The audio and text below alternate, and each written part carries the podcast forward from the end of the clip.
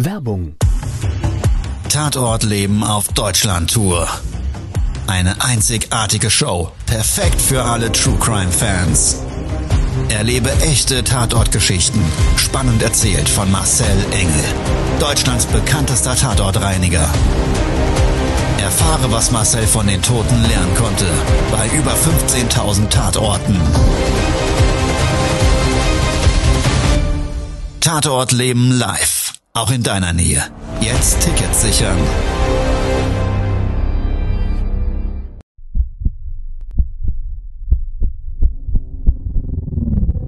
Todesursache. Der Podcast mit Tatortreiniger Marcel Engel. Es wird immer mal wieder in meinem Podcast vorkommen, dass wir sehr tief in das Geschehen eintauchen. Ich werde offen darüber sprechen. Damit meine ich, dass Flüssigkeiten wie Blut als Element das kleinste Problem sein wird. Ich freue mich, wenn ich euch auf eine Gedankenreise entführen darf in meine Welt des Tatortreinigens. Todesursache. Der Podcast mit Marcel Engel.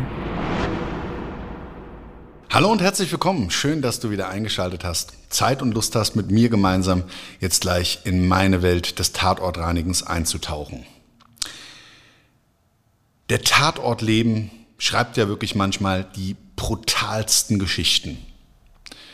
Und mit brutalen Taten verbundene Geschichten, ja, lösen zumindest bei mir und ich weiß nicht, wie es dir da draußen geht, manchmal nur Kopfschütteln aus.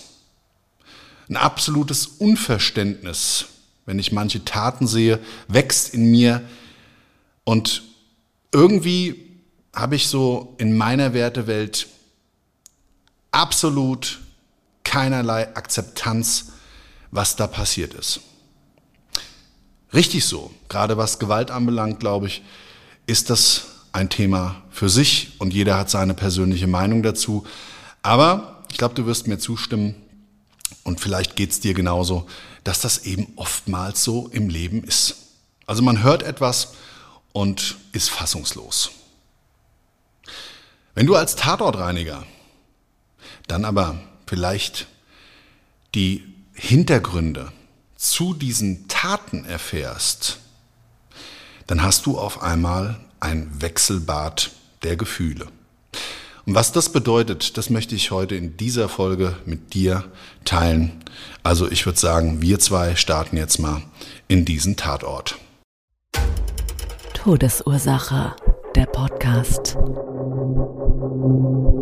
Der Tatort. Ein Hauseigentümer ruft mich mit zittriger, verängstigter, unsicherer Stimme an, sagt, Herr Engel, Herr Engel, ich brauche Ihre Hilfe. Hier in meinem Mehrparteienhaus gibt es ein Bildnis des Grauens. Vor wenigen Stunden ist hier was Schreckliches passiert. Vom Fahrradkeller beginnt, Erdgeschoss, erste OG, bis oben ins zweite OG zu einer Mietswohnung, überall Blut. Teilweise nur wenige Tropfen, Blutlachen, überall die Handabdrücke am Geländer sowie als auch an den Wänden ein Bildnis des wirklich des Schreckens. Und hier laufen ja die Anwohner trotzdem durch. Die müssen ja zu ihren Wohnungen. Es ist ganz, ganz fürchterlich. Die eigentliche Tat ist aber in der Mietswohnung im zweiten Stock entstanden. Habe ich gesagt, ist dieser Tatort schon freigegeben? Ja, der Tatort ist freigegeben und auch das wäre gut, wenn das gleich gereinigt wird. Habe ich gesagt, okay. Ja, also es wäre gut, wenn Sie direkt vorbeikommen und sich der Sache annehmen. Also bin ich vor Ort gefahren, direkt ins Auto gesprungen, vor Ort angekommen, circa nach einer Stunde Fahrzeit. Vor Ort selber war noch die Polizei. Die hat mir den Schlüssel übergeben zu der Wohnung im zweiten Stockwerk. Was ich zu dem Zeitpunkt ein bisschen ungewöhnlich fand, dass diese Wohnung nicht versiegelt wird. Man hat mir dann erklärt, der Täter hat sich gestellt und der Tathergang ist eigentlich soweit klar. Der Täter ist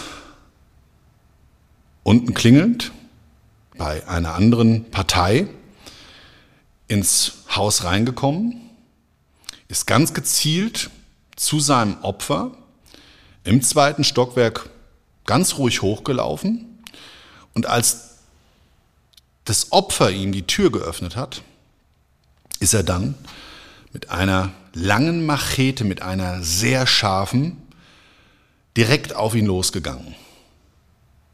Die Tür ist von ihm zugeschlagen worden. Die Nachbarin hat das nachher noch umschrieben mit einem lauten Knall und hat erst gedacht, es hätte jemand geschossen. So muss er diese Tür zugedonnert haben. Und eben durch diesen lauten Knall aufmerksam geworden, hat sie dann in der Wohnung ganz viel Geschrei gehört. Ein Gerumpel und ein, eine Geräuschkulisse, ja, wie als wird jemand überfallen. Daraufhin hat sie auch gleich die Polizei gerufen. Aber da war es schon zu spät. Während ihres Anrufs ist das Opfer schwer verletzt aus der Wohnung geflüchtet.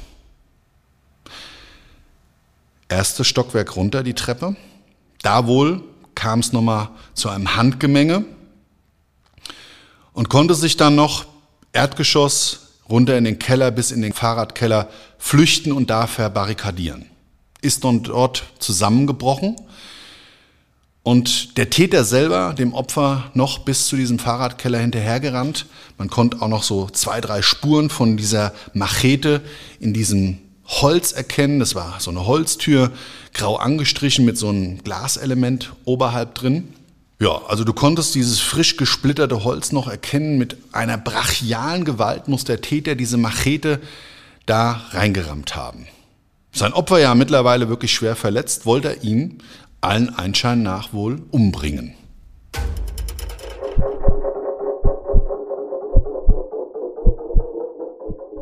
All diese Spuren dieser wirklich brutalsten Gewalttat konnte ich in diesen Gemeinschaftsräumlichkeiten ganz klar und deutlich lesen. Also nicht nur die der Machete unten an der Fahrradkellertür, sondern auch so diesen gesamten Verlauf. Im ersten Stockwerk wo sich das Opfer auf dem Rücken wahrscheinlich gewälzt hat und mit Händen tretend vor dem Aggressor wahrscheinlich in irgendeiner Form erwehren wollte. Und du konntest auch ganz klar und deutlich sehen, dass derjenige, der da schwer verletzt war, sich stützen musste am Handlauf.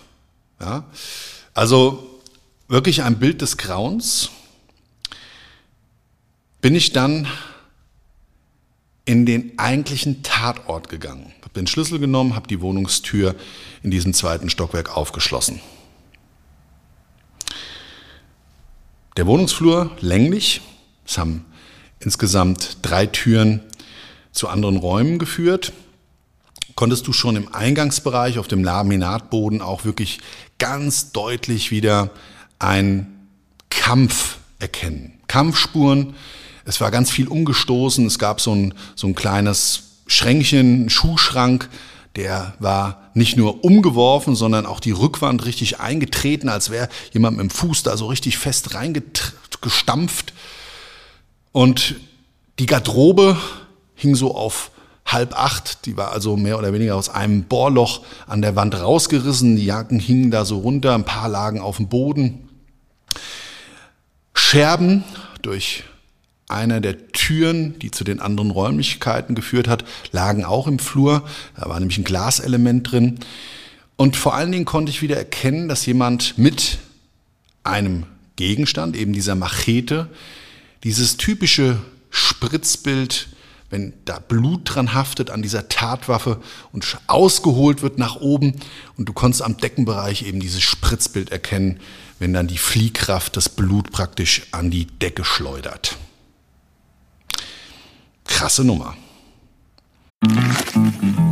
Können wir endlich los? Ja, Moment, ich muss mir gerade noch ein Ticket organisieren. Äh, welche S-Bahn nehmen wir nochmal? Du holst dir jetzt am besten mal das Deutschland-Ticket. Das geht ganz schnell. Und schon können wir mit allen Bussen und Regionalbahnen fahren, wann wir möchten. Und auch wohin wir wollen? Ja, wir steigen einfach ein und müssen uns mit dem Deutschland-Ticket um keine weiteren Tickets kümmern. Egal, ob du montags damit ins Büro fährst oder wir spontan nach Berlin wollen. Oder am Wochenende ins Grüne. Okay, das heißt, wenn ich mit den Jungs zum Auswärtsspiel will, steige ich einfach mit meinem Ticket in die Regionalbahn und den Bus und fahre zum Stadion. ja, ganz genau. Aber jetzt geht's erstmal zum Shoppen in die Stadt. Und? Wann möchtest du losfahren? Jetzt informieren unter bahn.de slash Deutschlandticket.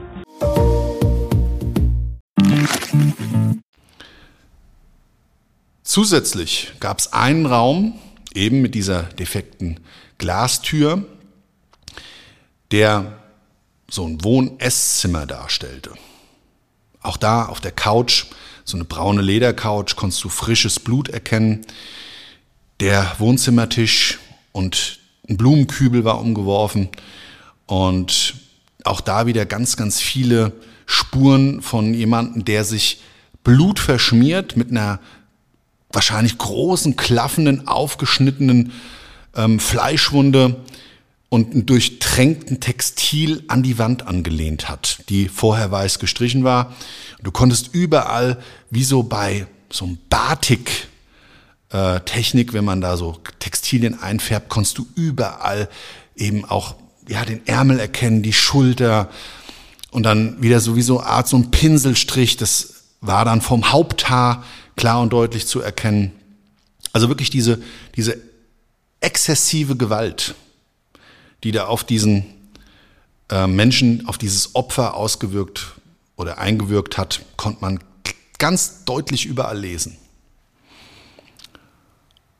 Und in dem Augenblick des Reinigens, ich habe dann erstmal von der Decke beginnend im Flur, dann das ganze Unrat weggeräumt, alles in Müllsäcke verpackt, immer weiter mich in dieses Bildnis dieser Tat reingedacht, mit so einem Kopfschütteln begleitet, nur gedacht, das kann doch nicht wahr sein.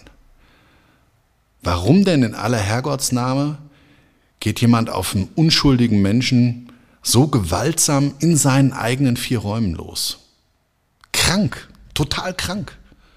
Mit einer Machete hat er den wirklich richtig dahingehend zerstückelt, zerstümmelt. Zerstückelt deswegen im Fahrradkeller selber, an dem Rettungsort dieses Menschen, der zu dem Zeitpunkt schwer verletzt dort lag. Er war nicht mehr da, wie ich eingetroffen bin, aber eben ein Finger von ihm. Also der Finger, der hing wahrscheinlich irgendwie nur noch halb dran und dann in seiner Flucht und unten vielleicht auch noch durch das Zudrücken der Tür oder irgendwie ist dann dieser Finger, dieser kleine, ein Teil zumindest davon, runtergefallen und lag dann unten auch noch in dieser Blutlache im Fahrradkeller. Ich hochkonzentriert in meiner Reinigung vertieft gedanklich, klingelt es auf einmal an der Wohnungstür.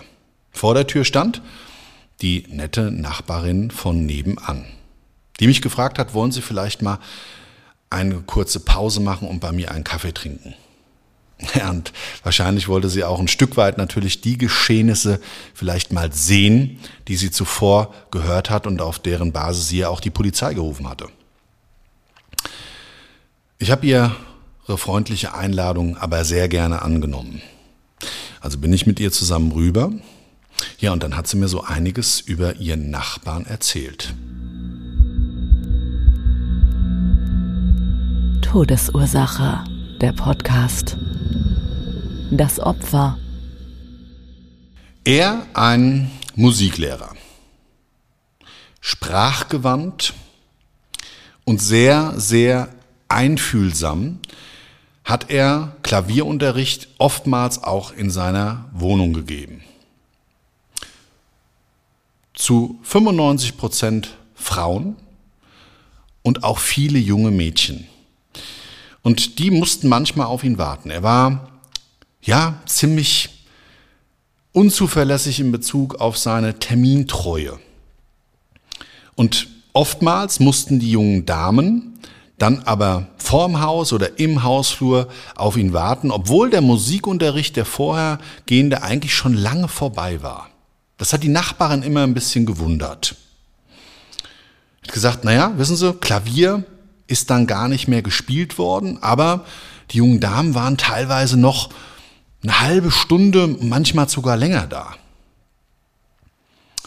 Nun ja, also Wartende Damen im Treppenhaus und vor dem Haus waren nicht ungewöhnlich. Aber ein paar Tage vor dieser Tat saß ein 14-jähriges Mädchen auf der Treppe. Die kannte sie auch vom Sehen und hat ihr auch immer mal wieder aufgedrückt, wenn ja eben sie zu ihrem Termin kam und vielleicht der Musiklehrer aber noch nicht geöffnet hat.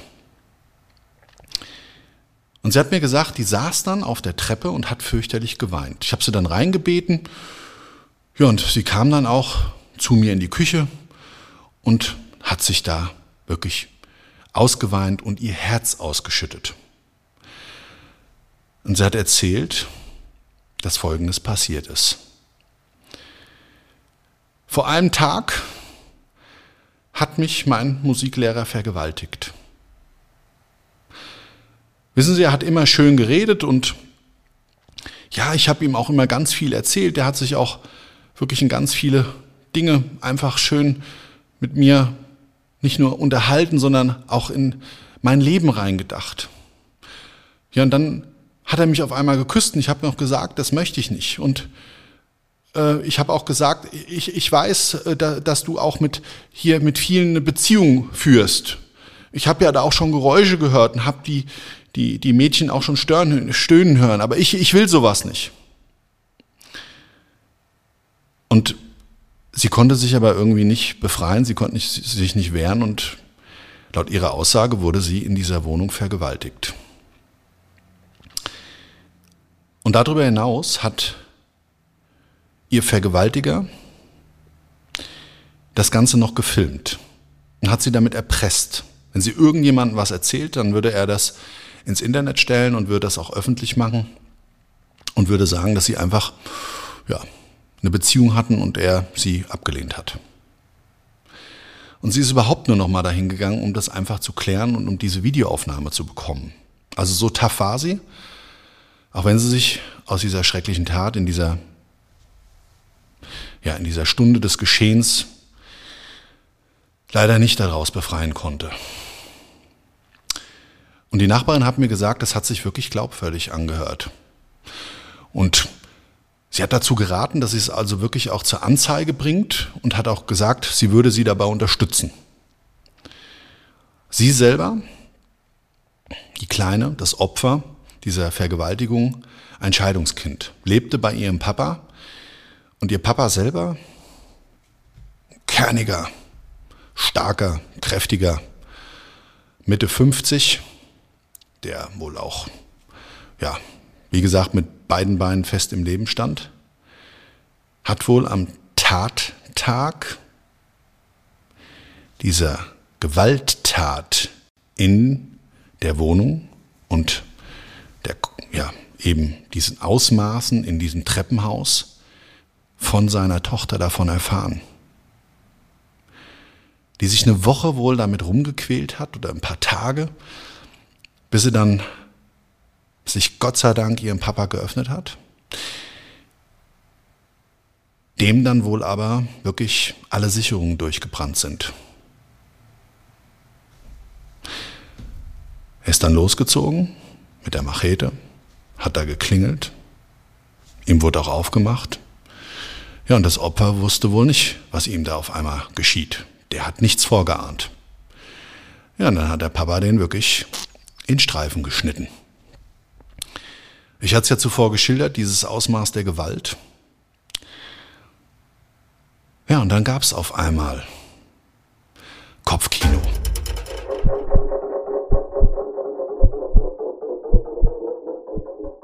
Und dann war es auf einmal da, mein Wechselbad der Gefühle. Als vierfacher Familienvater habe ich wirklich mich so getriggert gefühlt, dass ein solcher schrecklicher Tatort des Lebens bei meinen Kindern passieren vielleicht, wer weiß, was bei mir hervorgerufen hätte. Selbst wenn man charakterlich noch nicht mal in irgendeiner Form ein Gewaltpotenzial mit sich bringt. Was hättest du getan? Frag dich das mal selber. Was hättest du gemacht? Wenn eine solche Tat, eine brutale Vergewaltigung an einem kleinen Mädchen passiert, das dann im Nachgang noch erpresst wird, noch vielleicht sogar für die schuldige gesprochen wird in der Form, dass sie ihn vielleicht noch gereizt hat und so weiter und so weiter. Und wie oft haben wir schon auch von solchen Tatorten des Lebens gehört? Und ich glaube, es passiert so viel da draußen in der Welt, aber manchmal bringen die wirklichen, die gesamten Hintergründe einer solchen Tat ein bisschen Licht ins Dunkel. Nicht, dass wir die Akzeptanz mitbringen müssen, dass solch eine Tat richtig ist. Aber ich glaube, es gibt ein bisschen Verständnis dafür, dass vielleicht in manchen Situationen des Lebens Menschen dann keinen anderen Ausweg mehr sehen, außer das, was im Nachgang dann vielleicht sogar einen Tatortreiniger benötigt. Mit diesen Gedanken zu diesem Tatortreinigungserlebnis möchte ich dich jetzt erstmal aus dieser Folge heute entlassen. Der Täter, der Papa, hat sich im Übrigen, nachdem er vom Tatort geflüchtet ist, direkt bei der Polizei gestellt und hat die Tat zugegeben und auch genau alles das, was ich von der Nachbarin gehört habe, nochmal zu Protokoll gegeben und bestätigt. Ich wünsche dir auch mit dieser harten Geschichte weiterhin einen wunder wunderschönen Tag, eine wunderschöne Restwoche, was auch immer davon jetzt noch übrig ist. Wenn du Bock hast, mich persönlich mal live zu erleben und wir beide tauchen dann ein in meine Welt des Tatortreinigens auf meiner Deutschland-Tour, dann bist du herzlich eingeladen, sei dabei in 22 am 21. Dezember startet das Ganze in Frankfurt am Main in der Batsch Cup. Und weiter geht es dann in 23 an ganz, ganz viele Spielorte, vielleicht auch in deiner Nähe. Also, Tatort leben, live, was wir von den Toten lernen können. Vielleicht bist auch du dabei. Ich würde mich sehr freuen. Also, das war's. Ich wünsche dir, wie gesagt, alles Liebe und Gute. Ciao, bis zum nächsten Mal. Dein Marcel. Das war's schon mit der neuen Folge von Todesursache, der Podcast mit Marcel Engel. Kopf einer eigenen Spezialreinheit und Tatortreiniger bei mehr als 12.000 Orten auf der ganzen Welt. Was kann Marcel für dich bereinigen? Jederzeit. Weltweit. Melde dich oder klick dich einfach mal durch auf marcelengel.com.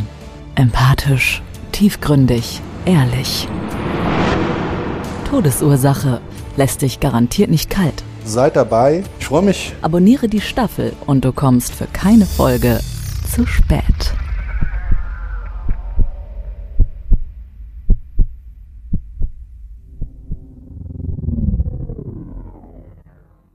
Mobbing findet überall statt. In der Schule, am Arbeitsplatz, innerhalb der Familie und im Internet. Erfahren Sie in dem Kompaktbuch Ausgemobbt, wie Sie sich gegen Mobbing wehren und künftig vermeiden, zum Mobbingopfer zu werden. Ausgemobbt von Marcel Engel und Martin Zowak überall im Buchhandel.